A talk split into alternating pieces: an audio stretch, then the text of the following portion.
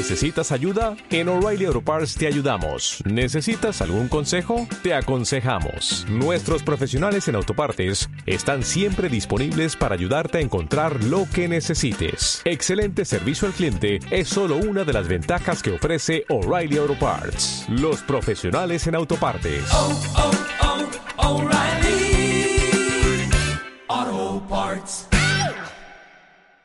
La Ratonera, un espacio de análisis de la actualidad con Armando Robles y Santiago Fontenga.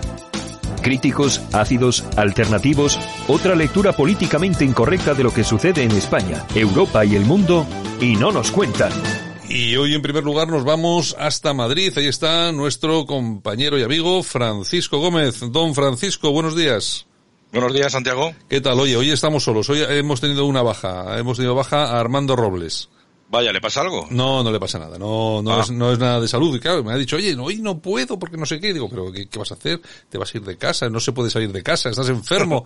No, me ha dicho, no te cuento nada para que así no me, no me incrimino. No, no puedes decir nada. Y así no Bueno, me, bueno, bueno. así que bueno, en fin, bueno, hoy no, ha- no, yo creo, yo creo que tenía alguna, alguna cosa así de, de mm, algo social, pero bueno, no sé, no lo sé exactamente, no sé, no sé, en fin, eh, me, tampoco me preocupa demasiado. Bueno, ¿qué tal. Francisco? ¿Qué tal por Madrid?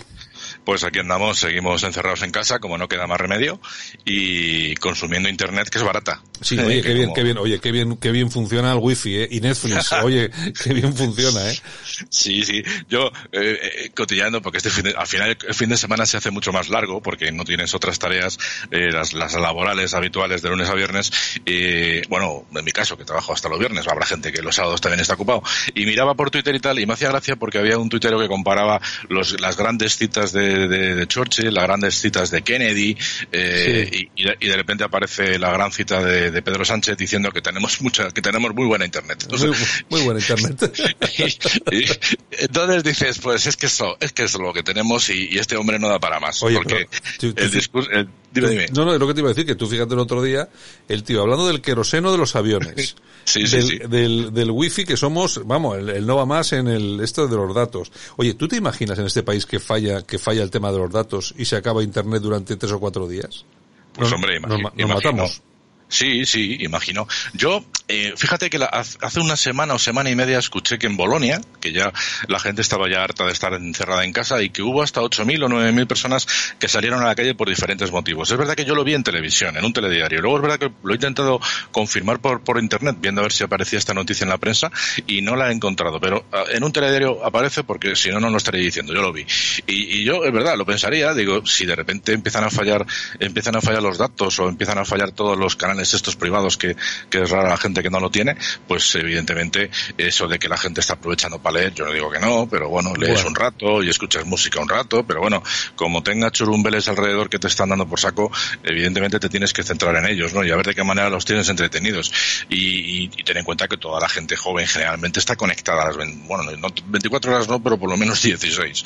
Entonces, porque me consta, yo por lo, por todo lo que conozco, por, por amistades mías, los chavales están despiertos hasta las tantas, porque lógicamente están descansados, ¿no? Claro. Sí, sería, sería una tragedia. Pero es curioso, sí, sí. Yo me, me di cuenta cuando, cuando el, el sábado, el sábado por la noche, eh, bueno, yo no lo vi en directo porque yo estaba con una cacerola en mi terraza sacudiéndole bien Como, fuerte. como debe ser, como debe ser. Sí, sí, sí. La verdad, en mi barrio fue una cosa bastante interesante porque la, la gente empezó tímidamente, pero al final, al final se animó y luego se ha demostrado que, que la cacerolada fue a nivel nacional pues bastante significativa. Otra cosa es que luego ayer domingo no saliera en ningún medio de comunicación audiovisual, en ningún telediario se informó de este asunto, eh, lo cual es normal. Yo creo que todos los que estábamos con la cacerola eh, atizándole el sábado por la noche, pues éramos conscientes de que no iba a tener trascendencia a nivel mediática, pero, pero bueno, yo creo que ellos sí que lo, bueno, por supuesto que lo saben desde el gobierno y, y un claro ejemplo es que, bueno, pues inmediatamente al día siguiente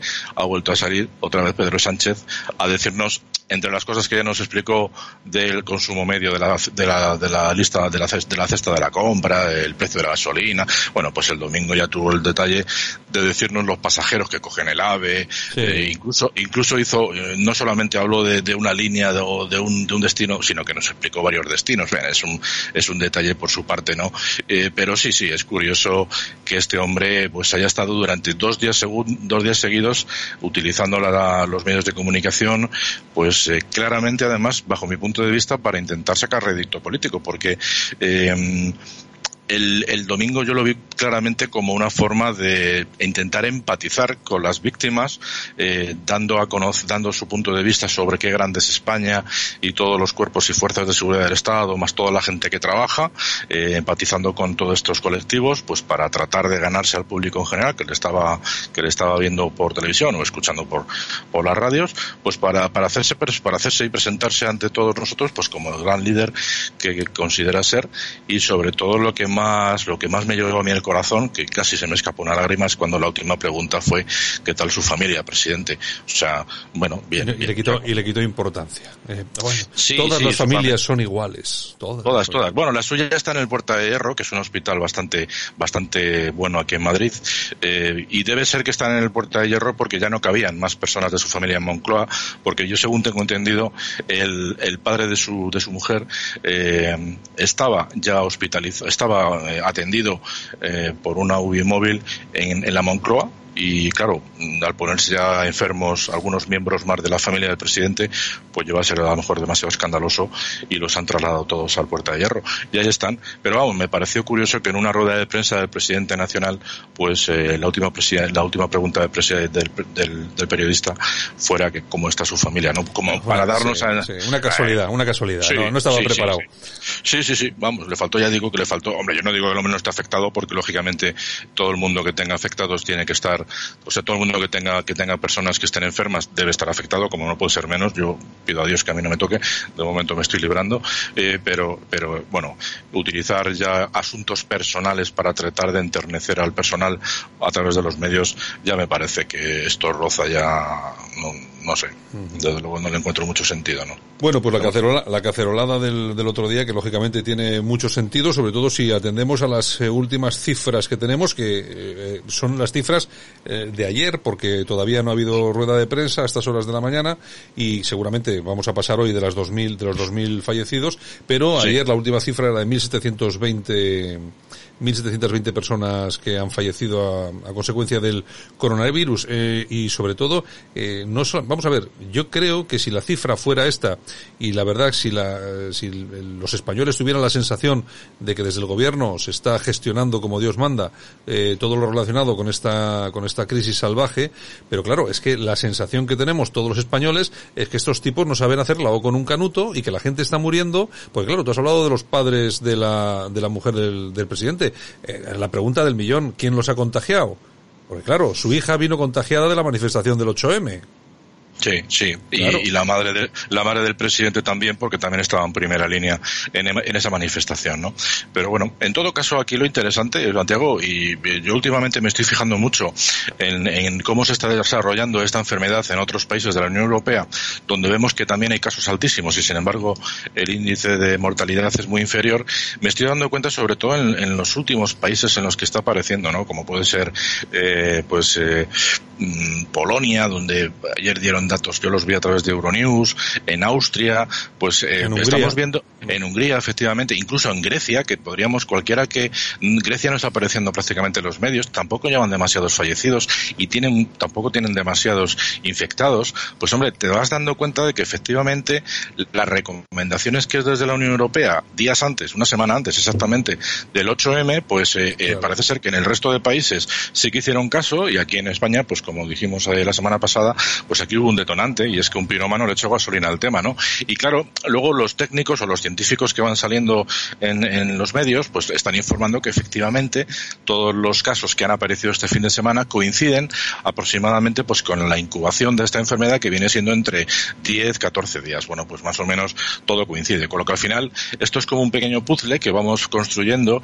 eh, pues según nos van llegando más informaciones y todo coincide, efectivamente. Yo no digo que si no hubiera habido las manifestaciones pues igual eh, tendríamos la mitad de infectados en la Comunidad de Madrid, que evidentemente es el foco más importante de España, pero, pero algunos, algunos fallecidos menos posiblemente habría. Por lo tanto, no me cabe la menor duda de que, de que aquí ha habido una utilización totalmente torticera de, de, la gestión del asunto, de que aquí lo que se ha intentado ha sido dar, eh, dar el beneflácito a que se celebraran todo este tipo de, de, manifestaciones y como ya dice todo el mundo, lo, lo curioso es lo que estamos viendo a través de los medios, de los defensores del gobierno, achacando una y otra vez las culpas a, a los supuestos recortes de la Comunidad de Madrid en, claro. en, materia de sanidad, cuando por parte de, de, la Comunidad de Madrid pues se están, se están, se están lanzando datos eh, bastante fiables, porque son datos de la comunidad, evidentemente eso no se manipula, y, de reducción de, de, de gasto en la, en la, Comunidad de Madrid en materia de sanidad, nada de nada. De hecho, eh, este año hay un presupuesto, o está previsto un presupuesto de más de ocho mil y pico millones en sanidad. Forma parte, el gasto en sanidad en la Comunidad de Madrid es el 40% del total.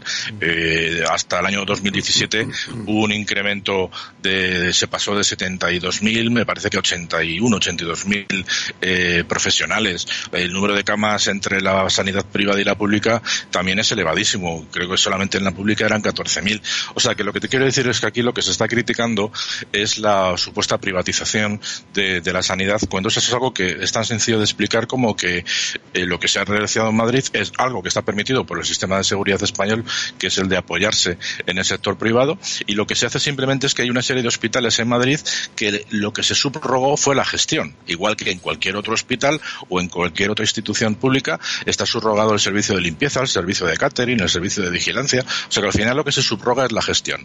Claro, ahí está el problema de que los, la, el progresismo viene siempre a entender que un hospital gestionado en manos privadas pues va a tener menos medios, menos dotación de personal, cuando eso tampoco es lógico. Y de hecho, yo me fijé que ayer, eh, el ayer domingo y el sábado, el sábado pues en la cadena que está de guardia todo el día atizando a la, a la oposición, pues hubo una periodista que decía que denunciaba que en Madrid hay un hospital que se inauguró en el 2014 y que tiene un ala que no está, que no está operativo.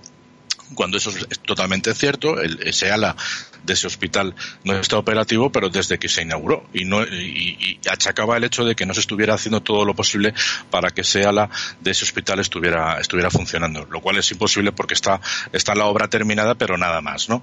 Y no se hizo gestiones en ese hospital porque muy cerca se abrieron otros dos. Pues ayer domingo, sin embargo, también en, en ese mismo en ese mismo canal de guardia eh, para meter caña a la oposición entrevistaron a García Paje, que es el, el presidente de Castilla-La Mancha, y reconoció que tiene un hospital en Toledo casi listo para abrir en junio. Y cuando le preguntaron que por qué no se daban prisita y lo tenían operativo dentro de 10 días, pues dijo que, que no, que no era posible, que no era posible. ¿Y qué pasa? O sea, en Madrid eh, vemos como los claro. medios...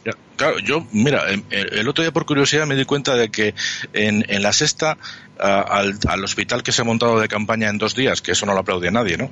En diez días se montó en China, pero aquí en Madrid se montó en dos. Eh, lo llamaban supuesto hospital, o sea, cuando ponemos un adjetivo a, la, a un sustantivo es porque queremos, en, en cierto modo, pues eh, hacerlo de menos, lo llamaban supuesto hospital, pero es que en la sexta, el, el, en la cuatro, perdón, el domingo, eh, lo llamaban como, lo definían como improvisado, o sea, yo no sé la improvisación en qué consiste, en que seguramente ha habido ahí una serie de personas súper capacitadas para hacer los planos y todo el personal que lo ha montado en dos días. Hombre, me parece que es una forma un poco torticera de, de, de malmeter en contra de la Comunidad de Madrid aprovechando que el mayor número de infectados se han producido aquí. Oye, pero tú fíjate que luego, eh, cuando denunciaba el tratamiento informativo de esas dos cadenas, sobre todo de la sexta, eh, mm. Cayetano Álvarez de Toledo, le ponía en patas arriba, pero tú fíjate en la crisis en la que estamos y cómo manipulan y de qué forma tan descarada. A mí lo que me preocupa es que la gente se lo cree.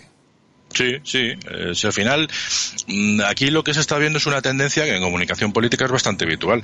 Eh, primero, mm, la batería que tú lanzas cara al público, que ha sido todas estas eh, manifestaciones que ha hecho el presidente en las, en las veces que, que se nos ha presentado eh, para darnos, eh, bueno, pues para, para explicarnos cómo está la situación, que ya han sido unas pocas en, en, en pocos días, pues ha soltado mucha verborrea, pero realmente ha informado bien poco. Ha, bien ha dicho poco. cuatro medios ha dicho cuatro medidas, lo cual hasta cierto punto es, normal, porque ante una crisis de estas características tú no puedes ir con toda tu batería de, medidas eh, urgentemente porque te quedas. Esto es como si estás en un campo de batalla, tú no sueltas a la primera de cambio a todo tu ejército, pues sueltas un poquito, una parte, lo que necesites en ese momento y te quedas con algo en retaguardia. Pues esto es lo que está pasando. O sea, teóricamente estamos confiando que aproximadamente lo que ha soltado hasta ahora el presidente pues puede ser en torno a un 60, un 70% de todo lo que está dispuesto a hacer, pero lo preocupante es que el 30% 50% restante, que digamos que serían las medidas un poco más en profundidad, de momento nadie sabe nada. Por lo tanto, no sabemos si es que no existe nada, si es que se está improvisando.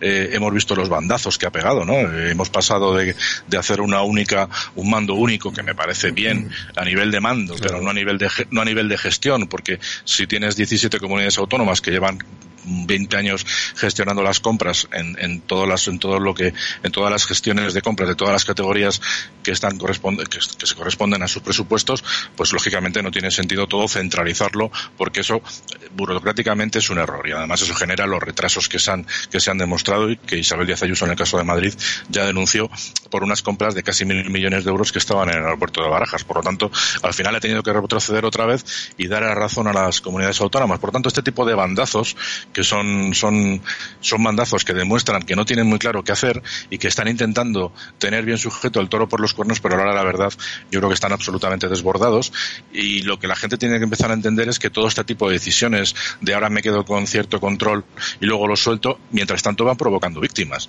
O sea, que es que este tipo de gestiones son medios que no tienen los profesionales y por lo tanto eh, pues el riesgo en el, en el, que ellos incurren y luego pues, por supuesto la gente que no está protegida con esos respiradores que, que les va la vida en ello pues pues eh, es bastante triste en el sentido de que este gobierno pues parece que, que va pegando bandazos y que cada día cambia de opinión y, y, y, luego ya a nivel de técnico a nivel técnico pues las ruedas de prensa que están dando los responsables policiales y, y el responsable de, de bueno el, amigo Fernando Simón pues yo creo que cada vez son menos creíbles.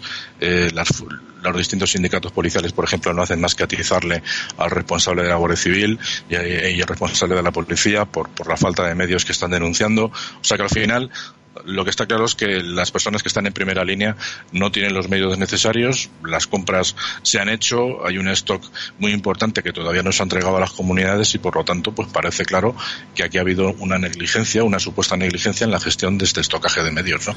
Y Así estamos. Santiago. Bueno, si solamente, si solamente fuera una, la negligencia, pues tampoco sería tanto, pero la verdad es que se va sumando una a otra. Bueno, la cuestión es que si tenemos otros 15 días más, es decir, hasta el 11 de abril tenemos sí. confinamiento eh, con todo lo que conlleva, pero vamos a ver, aquí luego hay que hacer otra, o por lo menos hay que hacer una lectura exacta de, de lo que tenemos entre manos. Vamos a ver.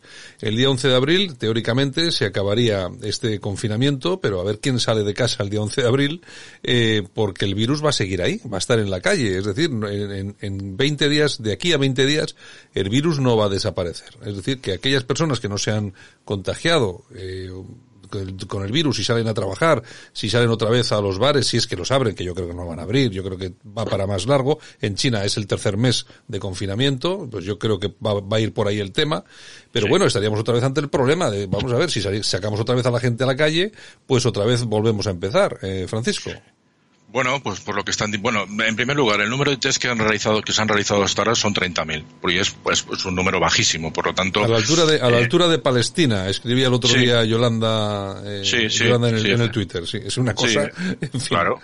Eh, eso demuestra de que no hubo ningún tipo de previsión, porque si lo hubiera ido, si lo hubiera habido, pues eh, se hubieran realizado más, más, más test y más test y sobre todo hubiera, se hubieran comprado más unidades.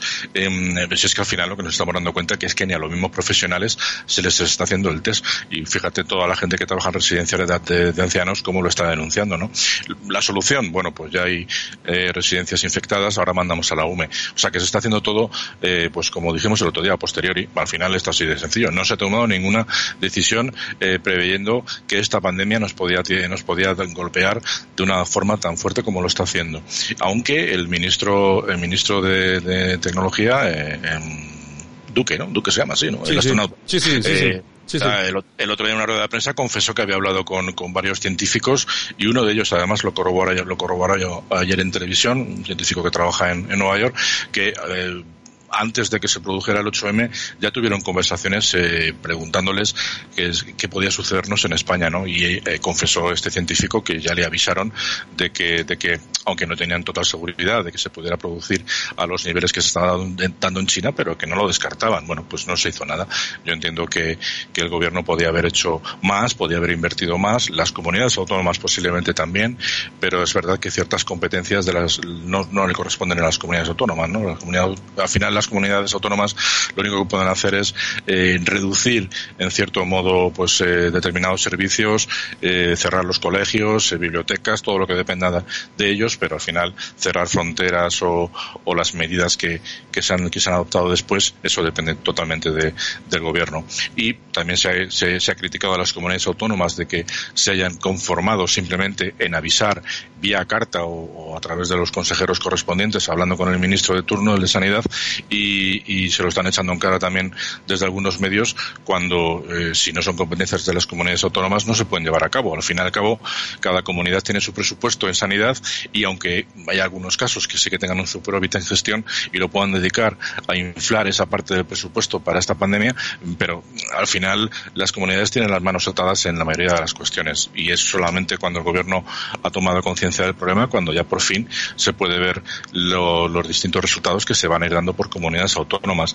También hay que tener en cuenta que en el caso de, de Madrid, además de la gasolina que ya hemos dicho que, se puso adrede con el tema de las de las eh, de las manifestaciones, se está comparando también con el caso de Andalucía, con el caso de Galicia, también gestionadas por por el por el Partido Popular, en el caso también de Castilla y León, pero es que hay que ver que la densidad de población es completamente diferente, o sea, no es lo mismo una Galicia que tiene eh, cinco o seis ciudades fuertes y el resto son todo pueblos que están además muy muy alejados entre ellos que una o en el caso de Andalucía que pasa tres cuartos de lo mismo y Castilla León ya ni te cuento que son es la comunidad que más que más pueblos tiene del mundo pues eh, claro eso lo comparas con la Comunidad de Madrid que es la única como todo el mundo sabe y bueno junto con Murcia es la, la, las dos únicas comunidades eh, que solo tienen una, una región y que además los pueblos que rodean a Madrid están relativamente cerca pues simplemente por una cuestión de, de, tamaño de la, de la, comunidad pues es normal que al final todo se haya todo se haya focalizado fun,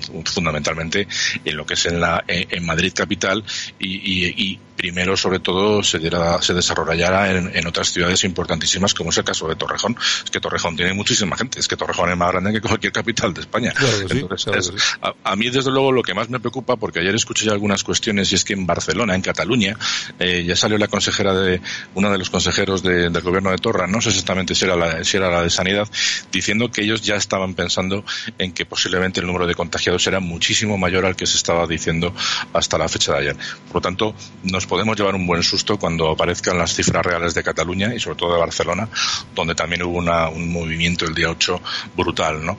Y luego también hay otro tema que es conveniente comentarlo y es que la fórmula que se está utilizando para sacar el porcentaje de fallecidos, pues eh, se está haciendo de una forma bastante de, de aquella manera. Y me explico. Al final tienes que dividir el número de fallecidos por el número de contagiados, pero como se han hecho solo 30.000 test, pues evidentemente el número de contagiados es mucho menor del que debería ser. Posiblemente claro, estamos en 25.000, posiblemente estemos en 30.000 o 35.000, claro, con lo que si realmente se hubiera invertido más y se estuvieran haciendo los test, pues el índice de mortalidad bajaría, con lo que esas gráficas que estamos viendo en televisión o, o a través de las redes, pues no serían, no serían tan, tan drásticas, ¿no? A la hora de ver la, la comparación fundamentalmente con Italia. Italia que por cierto ayer parece ser que ya eh, tuvo eh, un algo menos de infectados que, que, que, el sábado. Bueno, vamos a ver si hoy lunes eh, la, la, tendencia continúa y, y, se empieza a notar una, una, ligera mejoría, teniendo en cuenta que Italia me parece que el sábado tuvo 800 muertos. O sea, sí, sí, sí, sí. una burrada, sea, una burrada. Claro, a mí ya lo que me lo que me empieza a preocupar Santiago es que como suele pasar con este tipo de cuestiones ya estamos normalizando estas cifras es decir que cuando uno se levanta por la mañana y lo primero que hace es mirar a ver cómo va la cosa y mira, Italia 800, bueno, pues ya te quedas como, bueno, pues 800, ¿vale? 800, eh, claro. Pero, pero vamos a ver, o sea, eh, y en el caso de España, pues hombre, que te, que te pongas a mirar lo que ha pasado el, el del sábado al domingo y, y, veas que hay 300 personas, dices, bueno, ¿cuántos fallecieron en los atentados del 11M, no? O sea, es que no estamos poniéndonos en el lugar de lo que realmente está pasando y por eso yo te decía antes que yo en cuanto a los medios de comunicación me estoy quedando sorprendido no sé si es que están obedeciendo órdenes de relativizar toda esta situación. Seguro. Claro, para que la población que, se, que, está, que está confinada en sus casas pues eh, no se desespere, sobre todo teniendo en cuenta que hay que estar 15 días más de lo normal y que nos lo han dicho una semana antes, o sea que son 20 días más, 20, bueno, exactamente eh, tres semanas más. Eh, me hizo gracia que no lo dijera el sábado por la noche eh, Pedro Sánchez y sin embargo sí que lo dijera el domingo, eh, digamos que compartiendo esa decisión con otros 17 responsables institucionales, como que quitándose un poco esa responsabilidad y, y desde luego lo que lo que estamos observando es que mmm, con la nueva tendencia en los telediarios y hablando constantemente de lo bueno que somos, de cómo nos comportamos, de los memes, en fin, eh, y bueno, hay otra parte importante de los telediarios que se está dedicando a, a, todo el trabajo que está haciendo la policía y el número de gente que se salta la que se salta el confinamiento, o sea, que ya estamos viendo cómo no es un es monotemático, pero han abierto la mano y ya estamos tratando cinco, seis, siete cosas, también están aprovechando las noticias que van llegando desde el exterior eh, comparando datos con otros países de la Unión Europea.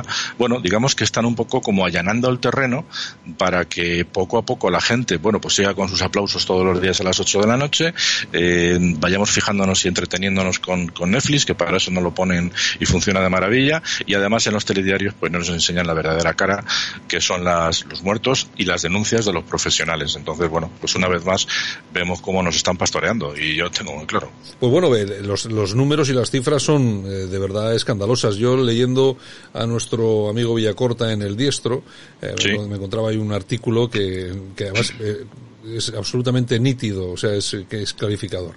En España somos el 0,61% de la población mundial, pero siendo esta población, en estos momentos tenemos el 8,96% de los casos declarados de coronavirus en el mundo. Y lo que es peor, las muertes confirmadas a día de hoy, 1.720, representan el 12,58% de las muertes que se han producido, que ha producido el virus en todo el mundo. Y otro dato que es aún peor, el porcentaje de número de muertes con respecto las personas infectadas es también terriblemente preocupante. En España supone el 6%, mientras que el resto del mundo supone el 4,3%. Es decir, fíjate, los porcentajes son, eh, claro, y esto, claro, como no sabemos, como no conocemos de verdad la cifra de infectados, claro, todas, todas es lo que dices tú, estas cifras que son escandalosas, seguramente sí. se, se, podrían atenuar un poco, pero vamos, atenuar me refiero en, en proporción a los casos reales, pero como no sabemos cuántos son, pues a mí me da la impresión de que ante este tipo de crisis hay dos formas de, afrontarla desde el punto de vista político. Una forma es absolutamente siendo responsable y transparente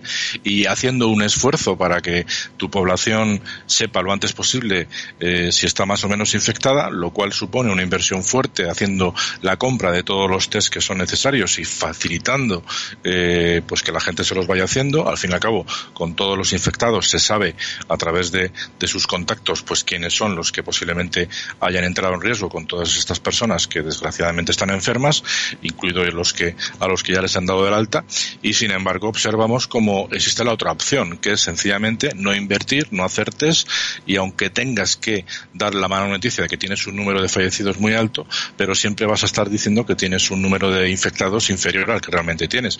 Bueno, de esta manera estás demostrando cara al exterior de que aunque tienes una altísima mortalidad, eh, yo ya he visto incluso eh, comentarios y comparaciones diciendo, por ejemplo, que en España están falleciendo más personas de más ancianos que en otros países como Alemania, sencillamente porque en Alemania los jóvenes se emancipan antes y como se emancipan antes viven viven eh, viven fuera de la casa de sus padres. Y claro, luego dices, pues hombre, en España teniendo en cuenta que tenemos un número de ninis alucinante y que además somos el país después de Japón con mayor longevidad, pues tenemos todos los elementos que para hacer un cóctel explosivo, ¿no?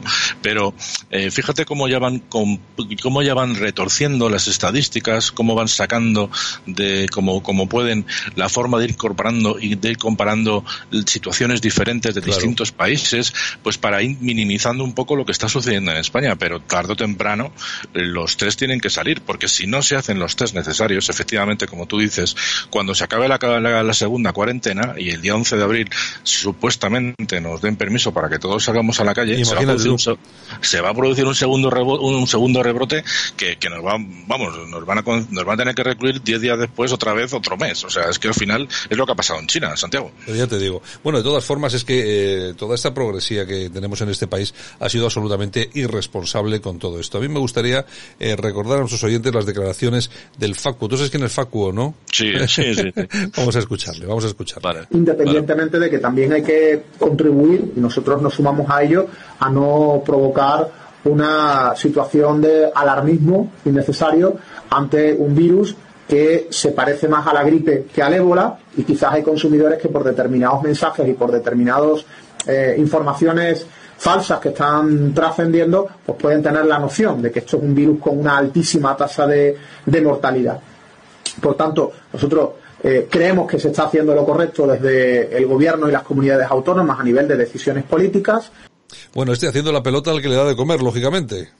Sí, sí, sí, son unas declaraciones muy lamentables, como la de tantísima gente que, que, bueno, ya corren por las redes todo tipo de vídeos con todos este tipo de, de portavoceros del gobierno eh, retratándose, retrasándose. Están demostrando que son auténticos parásitos del sistema, que viven a costa de, de aplaudir a, al gobierno que les mantiene y que al final, bueno, pues eh, de, lamentablemente para vuestra profesión, pues existe todo tipo de periodistas dispuestos a, a estar contaminando constantemente y defendiendo a aquel que le paga bien. No, es curioso. Yo muchas veces, y esto ya es algo vanido, porque lo ha dicho muchísima gente del PP, eh, yo no sé qué estaría pasando si, si, si fuera, si estuviera gobernando el PP, eh, pero en todo caso, me hizo gracia un tuit el otro día que subió un tuitero diciendo, os estáis, os estáis pasando con el gobierno, joder, imaginaros, o acaso ha matado un perro, ¿no? Como dice, comparándolo, comparándolo con el tema del ébola. ¿Tú te acuerdas cuando lo del ébola? Porque Sí, es sí, que al final, el famoso murieron- perro, el famoso perro. murieron- Claro, es que murieron, murieron dos pobres, eh, dos pobres hombres que estaban trabajando en, en África y, y- el famoso perro, ¿no? Y, la que se lió aquí y, bueno, pues al final volvemos a lo de siempre. Estamos viendo como la oposición está plegada absolutamente a, a esta oposición desde, desde toda la, desde toda la izquierda mediática. No, no se hace otra cosa que, que recordarles que hay que estar plegado y que no se puede decir absolutamente nada en contra del gobierno, eh, bueno, pues limitando la libertad de expresión y la democracia propia de cualquier país, además haciendo caso a nuestro, a nuestro vicepresidente, al vicepandemias, como la llaman ahora, ¿no?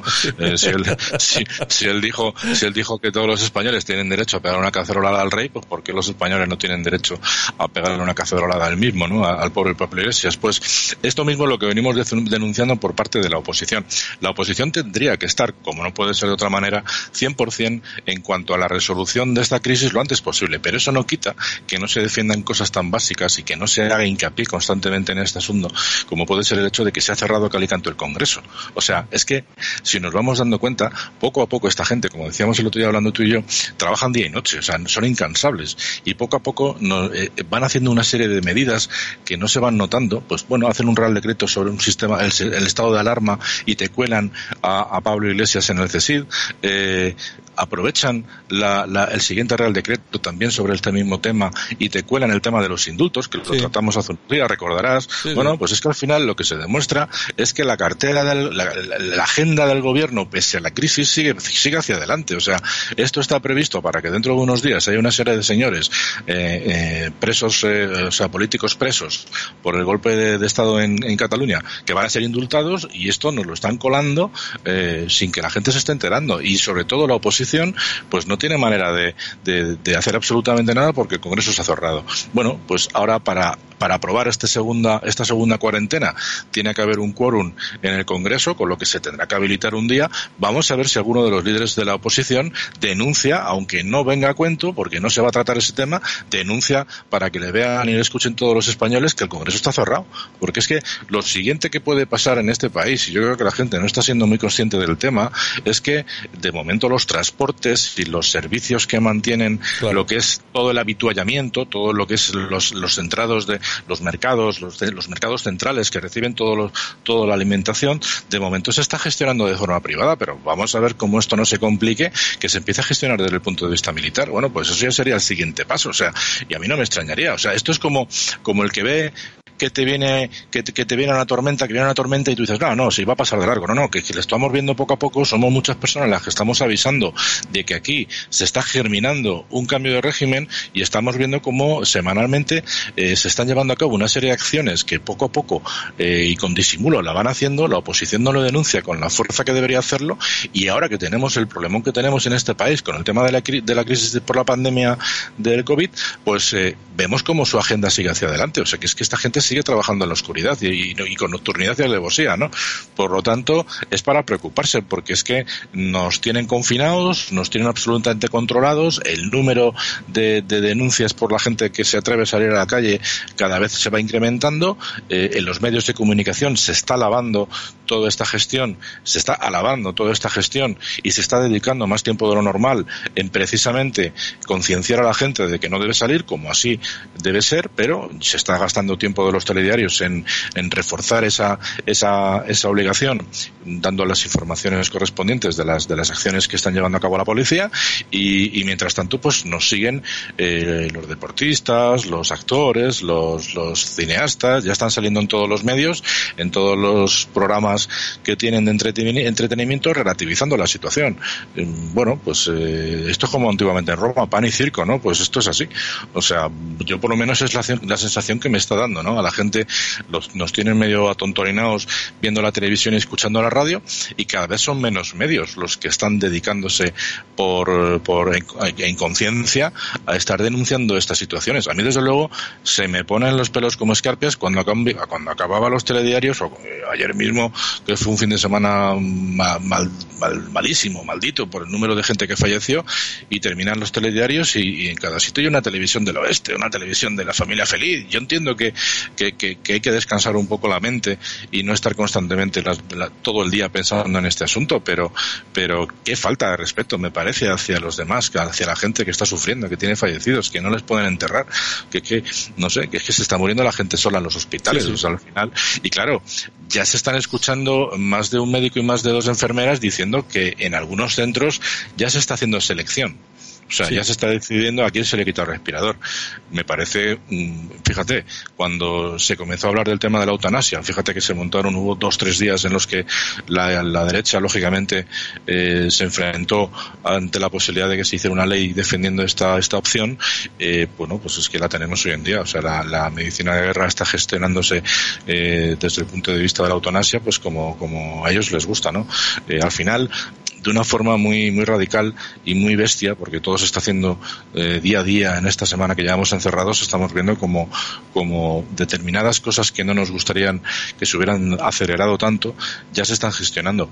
Y sobre todo lo que estamos detectando es que nuestro sistema de salud, que era un sistema del que todo el mundo estábamos convencidos de que era un, un grandísimo sistema en comparación al resto del mundo, efectivamente lo era o lo es, pero en gestiones que estaban absolutamente controladas, ¿no? Y en, determinadas actividades que está claro que sabemos hacer perfectamente, como todo el tema de trasplante de órganos, de determinadas eh, enfermedades que las tenemos absolutamente controladas y somos líderes en la gestión de ese tipo de, de problemas. Pero claro, cuando surge una, una, pandemia de estas características y no se ha aprendido de lo que ha sucedido en China o de lo que ha sucedido en un país tan cercano como Italia, pues nos deja muy mal de cara al exterior. Y es lo que yo comentaba antes. Fíjate la cantidad de países que están en la Unión Europea cerca de nosotros que están aprendiendo de nosotros nosotros. Hay países que tienen dos, tres fallecidos y ya han cerrado los colegios. Claro y ya se están planteando cerrar, eh, confinar a su gente. Es verdad que les están permitiendo hacer deportes, salir a hacer cortos paseos, pero ya se están tomando medidas con dos o tres fallecidos, porque saben que si no hacen eso,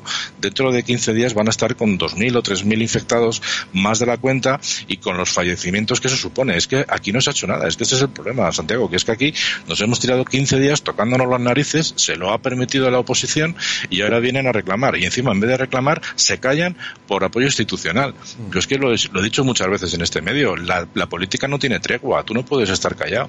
O sea, uno tiene que institucionalmente posicionarse del lado de los que sufren y posicionarte del lado de los que están trabajando para hacernos esta, estos días mucho más fáciles, pero lo que no se puede permitir es que los partidos estén callados. O sea, es que lo único que están haciendo es demostrar con, con tweets y con cuatro cositas que están haciendo que es que la Comunidad de Madrid o, o el Partido Popular en Sanidad se ha gastado más de lo que dice la oposición, pero es que no están aportando ideas, no están están sacándole lo, lo, peor que tiene este partido socialista y este partido Podemos, que como yo he dicho en varias ocasiones, no están trabajando a la par, están trabajando de forma independiente, cada uno está haciendo la guerra sucia de una forma diferente, Podemos a través de sus, de sus políticos y, el PSOE a través de sus, de sus, eh, de sus periodistas, a través de los medios de comunicación. O sea que se ve claramente que tanto PP como Vox y Ciudadanos ahora mismo están, pues, eh, pues eso en cuarentena, y, pero es que eso no, se, no, Pues están, no es normal. están absolutamente desaparecidos, ¿eh? Porque, Totalmente, o sea, yo el- totalmente. El, tema del Partido Popular simplemente anuncia que, que va a apoyar la famosa prórroga, Ciudadanos exactamente lo mismo,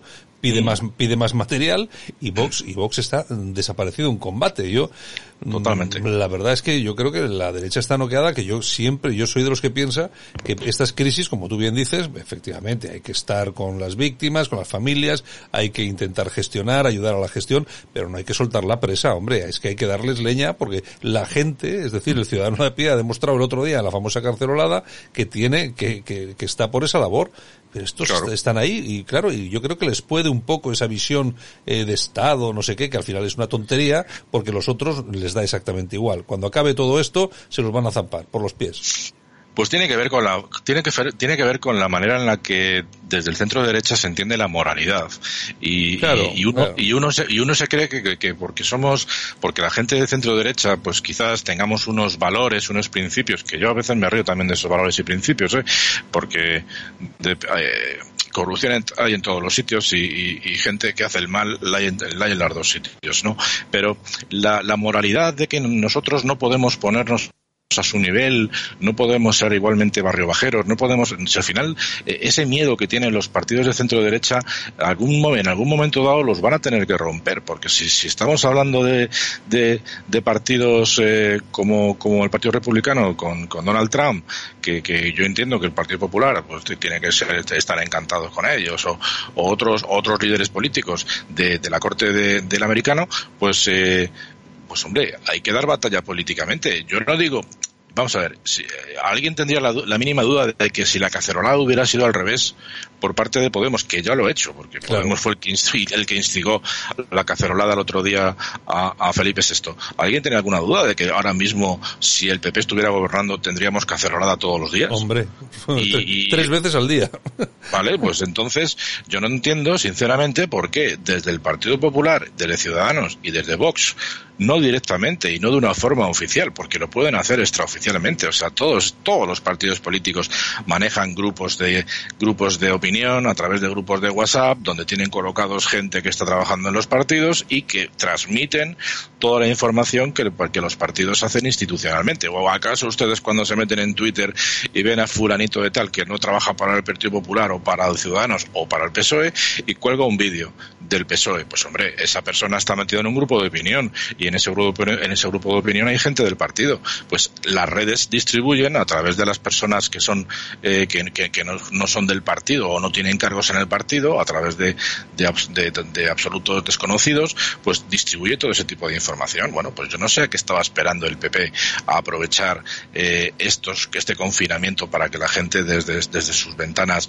muestre la disconformidad por lo que está sucediendo. Si es que eso no es grave, si es que al final si hay que dar la razón a Pablo Iglesias, estamos democracia, cada uno puede opinar como quiera, pero es un problema de moralidad. Bueno, nosotros somos mejores que ellos, no nos podemos poner a su nivel, pues eh, como sigan pensando así, lo van a tener francamente complicado. Lo hemos hecho muchas veces, que es que eh, trabajar en política y, hacer política consiste a veces bajarse al barro y, lo que no se puede estar es constantemente y en una situación como la que tenemos actualmente dando vaselina. O sea, mira la actitud del otro día de los de los miembros de la oposición en el Congreso me dio vergüenza ajena. No por el hecho de que mostraran su interés, eh, o sea, mostraran su, su, su eh, su predisposición a estar con el gobierno en esta pero eso se sobreentiende. O sea si un partido político en España se le ocurriera decir absolutamente lo contrario estaría condenado a desaparecer. Pero eso no significa que tú no puedes mostrar eh, enseñar los dientes a, a- a un presidente que no se digna ni a mirarte como, como indicamos el otro día.